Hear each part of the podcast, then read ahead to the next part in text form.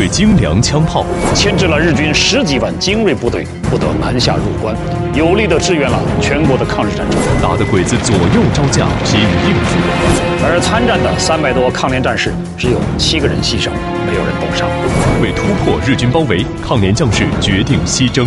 在西征途中，他们不断打击敌人，扩大了抗联的声威。敬请收看档案《东北抗日联军之转战临海雪原》。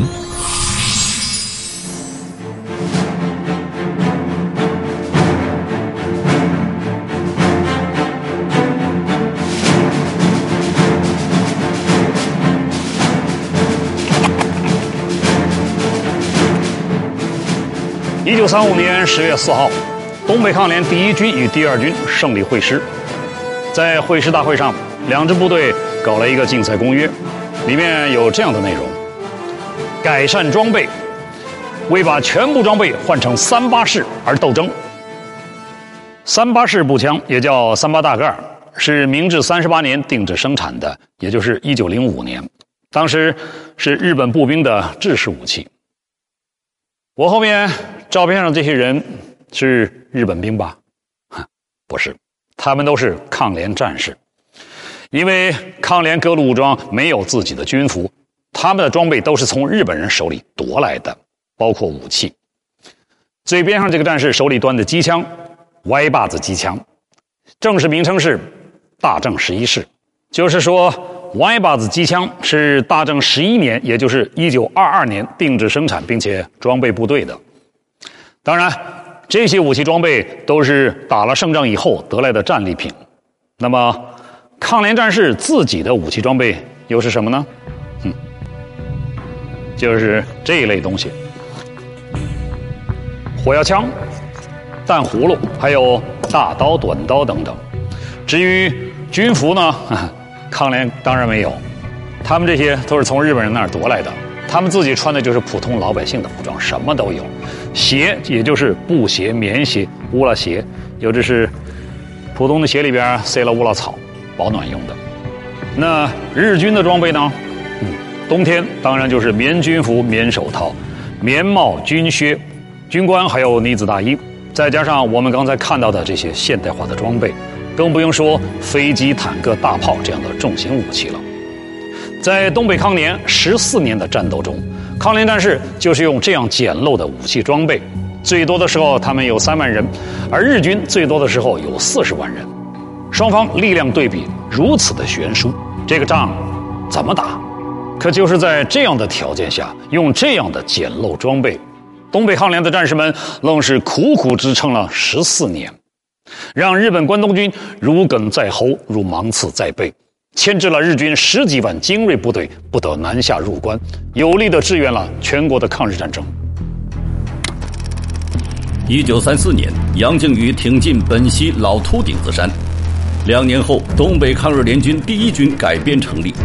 杨靖宇率领的抗联一军部队在老秃顶子山、老和尚帽子山路建立了本溪横人抗日根据地，以此为依托，坚持抗日斗争达六年之久，成为南满抗日游击根据地的核心区域。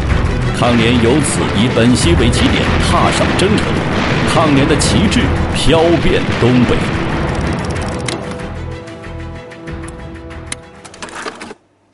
这是日军吗？不是，这是杨靖宇手下的抗联武装。他们不仅武器是从敌人手里夺过来，就连服装自己也没有，也是从敌人那儿拿来的。这些从农民、工人、学生直接走进战场的东北抗日联军的将士们，一方面要在战场上补课、学习军事，从战争中学习战争；另一方面，他们依靠自己熟悉的东北环境和民众的支持。才能够运用游击战术和强大的日本关东军顽强抗争，在东北大地上和强敌巧妙周旋。一九三五年五月，日本关东军准备对杨靖宇率领的抗联部队进行秋季大讨伐。杨靖宇部队所在地，今天通化市以西的河里地区周围的每一座村庄、每一条要道口，都密密麻麻地住满了日伪军。八月。从各地抽调的一万多日伪军，已经把一千人的抗日部队压缩在通化以西的河里地区，为突破敌人重围，重新掌握军事上的主动。杨靖宇决定先给敌人来一个声东击西。当日军讨伐指挥部认定这一次对杨靖宇的围剿已经胜券在握的时候，杨靖宇却消失在日军的视线中。八月中旬，杨靖宇带着一百五十人开始行动。他不走大路，专走林间小路。他们翻山越岭向西行进，进了柳河境内。他在寻找，找什么呢？寻找敌人包围圈的薄弱环节。二十号，杨靖宇突然率部向驻守柳河黑石头大道的伪军三百余人发起了猛攻。东北抗联的指战员从山林中冲出，与敌人展开了一场气壮山河的白刃战，最后胜利突出重围。这一年的十一月下旬，杨靖宇率领军部教导团和一师一部出发，昼夜兼程，大踏步地向南跃进了二百公里，突然攻下了距离河里地区已经有千里之遥的。宽甸县不达远街，进入了辽东半岛的门户。杨靖宇的突然出现，立即引起了整个南满地区日军的强烈震动。让日军觉得难以置信的是，杨靖宇已经神秘的消失了两个多月，现在突然出现在自己的后方，带着一支精锐部队直逼日伪军的心脏城市沈阳。而沈阳这时候兵力相对空虚。就在讨伐日军急忙回兵解围的时候。杨靖宇又再次出其不意地奔袭一百多里，并在当天晚上向日军另一个兵力空虚的重要据点本溪发起进攻。日伪军首尾难顾，只好放弃原定的讨伐计划。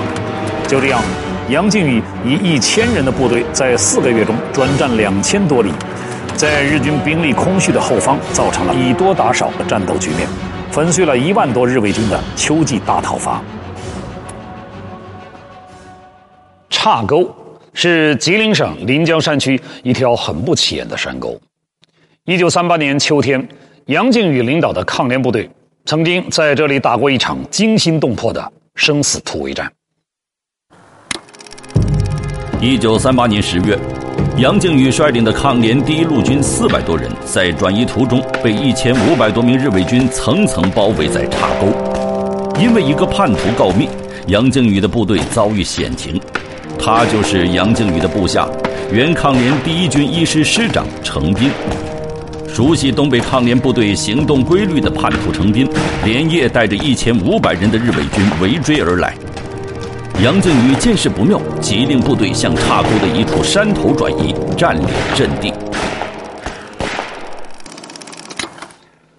电视剧《杨靖宇》里面对这场战斗是这样表现的，我们来看一下。杨靖宇借着日军篝火的照明，仔细查看了四周地形，发现地势最险要的地方，日伪军布下的篝火最多。于是，杨靖宇做出了大胆判断，那里也许正是日伪军兵力部署最薄弱的地方。杨靖宇果断地决定选择西北方向作为突破口，直接向篝火最多的地方发起突然攻击。一时间，山谷枪声如雨。守着阵地的敌人一步也不敢挪动，生怕中了杨靖宇的声东击西之计。就这样，杨靖宇漂亮的从岔沟突围成功。就这样，杨靖宇从岔沟成功突围，打得很漂亮。在当时东北的抗日战场上，各路抗联队伍在不同的将领率领下，他们各有各的打法，各有各的特点。南满杨靖宇善于声东击西。吉东的周保中和北满的赵尚志，他们也各有各的高招。在说周保中之前，我们先来看一份东西，这是一份老档案，一份老报纸的复印件，就是它，《南满抗日联合报》。这是一份号外，因为有好事儿了。里面有这么几个标题，第一个就是。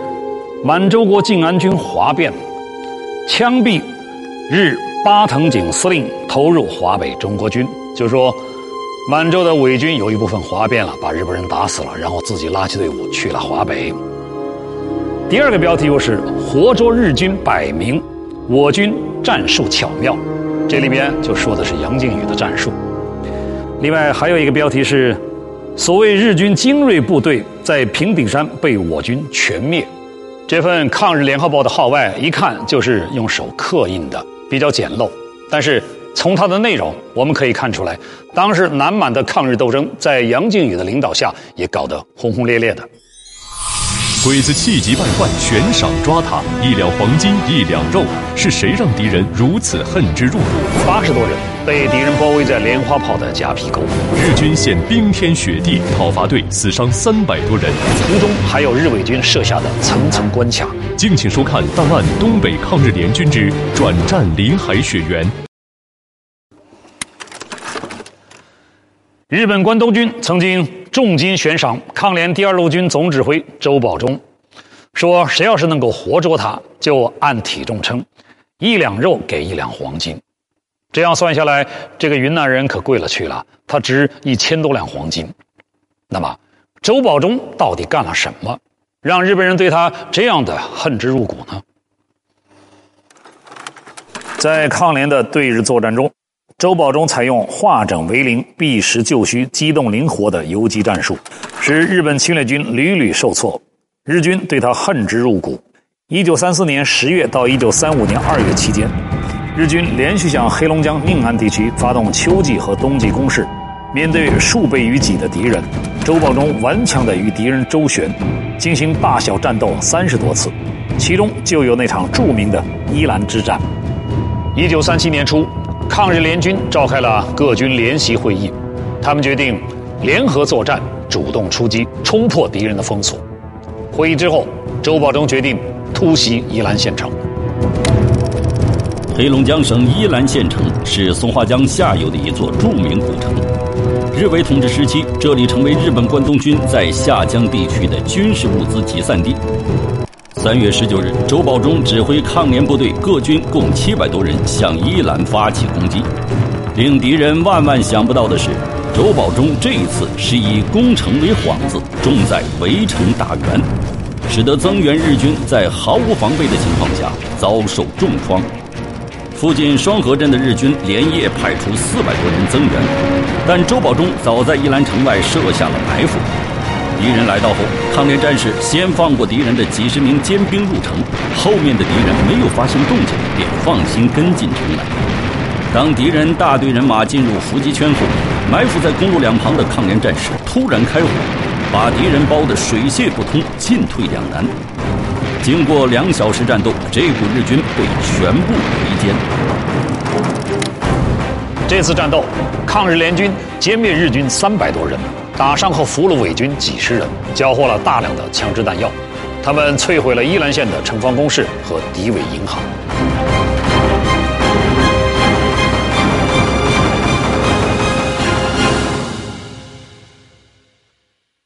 这是什么地方？哼，这是藏在深山密林里的秘密营地。密营做什么用的呢？哼，藏东西。在当年那么艰难困苦的条件下，东北抗联战士能够坚持抗日斗争十四年，这些东西起了很大作用。密营是藏什么的呢？粮食、衣服、武器、弹药、药品，总之一切生存的必需品。密营也是多种多样的。我们现在看到的是建在地面的窝棚、茅草屋，但还有更多的是在地下挖出来的地坑、地窖。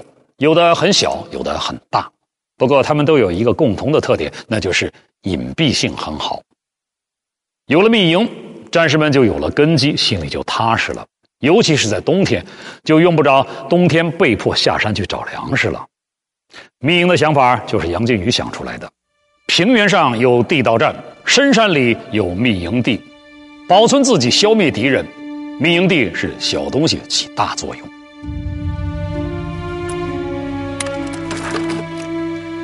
一九三八年冬天，周保中和抗联第二路军总部直属部队共八十多人被敌人包围在莲花炮的夹皮沟。周保中带来的八十多人转移到一个修筑在地下的秘密营地。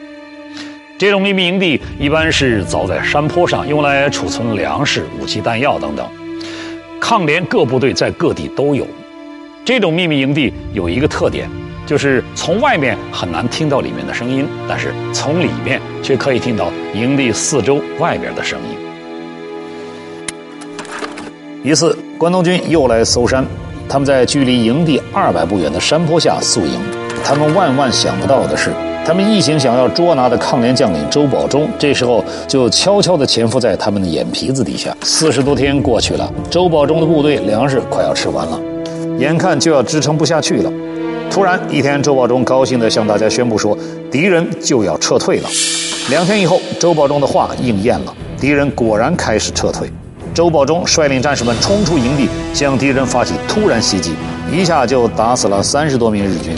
原来周保中凭着敌人不再运粮米，而且飞机也不再来侦察了，他推断敌人就要撤退，于是得出了这个结论。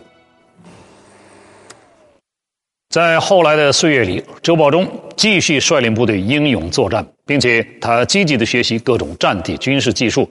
为抗联部队培养了一批高素质的指战员。黑龙江省绥棱县以北四十公里的地方有一处无名高地。一九三七年，东北抗联第三军军长赵尚志在这里演绎了一段以弱胜强的战场传奇。一九三七年三月七日，赵尚志带领三百多人的抗联部队，把一支日军讨伐队引到了黑龙江省通北县深山中。为了诱敌深入，赵尚志一路上不断的设下小规模的伏击战，每次都打死打伤日军数十人，终于激怒了日军讨伐队。日军不但紧追不舍，决心报复，而且频频召集各路讨伐队陆续加入追击行列。使追击的日军总人数迅速增加到一千多人。赵尚志一边打一边走，终于把敌人引到了他预先设计好的伏击地点。这地方是条山沟，山沟里有一眼山泉。到了冬天，泉水不断的往外涌，涌出来很快就结了冰，整个山沟里冻成了很滑很难走的冰面。当地人把这个地方叫冰趟子。这块高地上有四座伐木工人住的木屋和用石头构筑的防野兽的围墙，地势易守难攻。日军追兵只有越过这片冰趟子，才能接近抗联部队坚守的无名高地。黄昏时分，日军追到这里，立即遭到抗联部队六挺机枪和两百多支步枪的迎头痛击。由于冰面溜滑又毫无隐蔽物，日军只能趴在冰面上还击。一些受伤的日本兵很多趴着就冻死了，而赵尚志这时把部队一分为二，一部分坚守阵地，另一部分撤到伐木小屋里烤火，轮番替换。而日军讨伐队不仅人被冻伤冻死，而且由于气温极其寒冷，连枪支也被冻得无法射击，枪栓拉不动，也打不响。很多日军就趴在冰面上不敢起身。零下四十多度是个什么概念？很简单，枪如果不是好好捂着，连枪栓都拉不开。很多日本兵受了伤，来不及撤退，趴在冰面上，趴着趴着就被冻死了。而赵尚志呢，则把他的人马分成两部分，一部分坚守阵地，另一部分在伐木小屋里烤火取暖。烤了火，热了枪，出去接着再打。这场伏击战整整打了一夜，最终以日军的惨败告终。日军讨伐队打死、冻死的超过三百人，而参战的三百多抗联战士只有七个人牺牲，没有人冻伤。这就是东北抗联第三军历史上最传奇的冰趟子大捷，也是充分利用天时地利打击日军的典型战例。在当年的东北抗日战场。还有一种战术叫长途奔袭，据说抗联部队有时候会在一夜之间急行军一两百里地，插到日军的背后突然发起攻击。在抗联部队留下的战例中，李兆林指挥的老钱柜战斗就是一个长途奔袭的典型战例。老钱柜是北满地区的一个地名，位置在今天黑龙江省汤原县北部山区。日本关东军占领汤原县以后，推行以华制华、以战养战的方针，用重金收买了当地的一伙土匪，并给他们派来了七个日军指导官，组成了伪汤原县森林警察大队。他们不仅守卫日本人的伐木场，而且还伺机偷袭抗日队伍，给北满抗日根据地造成了很大的威胁。因此，北满抗联总司令部命令第六军拔掉这颗钉子。老钱贵距离抗联第六军的驻地有二百多里地，不仅山高路远，而且途中还有日伪军设下的层层关卡，戒备森严。为了防止抗联部队偷袭，日军还利用大雪封山的自然条件，派出许多密探监视抗联部队的动向。一旦发现有抗联部队的踪迹，日军收买的一百多名惯匪很快就能做好战斗准备。这时，李兆林身边只有军部警卫连和青年游击队连共一百多人，而且武器陈旧，战斗经验不足，有的战士还是刚刚拿起枪的农民。这和日军以及一百多名惯匪比起来，战斗力相差很大。一九三六年三月十九号，经过一昼夜急行军，已经接近目标的李兆林，做了精心的战斗部署。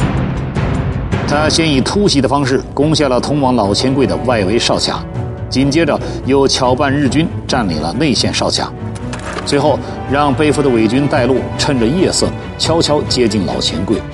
睡梦中的伪森林警察大队这时候还在睡梦中，他们做梦也想不到。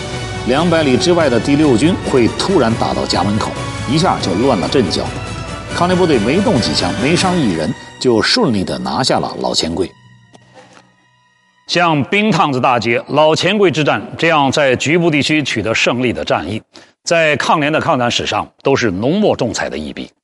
不过，在当时的东北抗日战场上，总的态势是敌强我弱，东北抗联总是处在反讨伐、反围剿之中。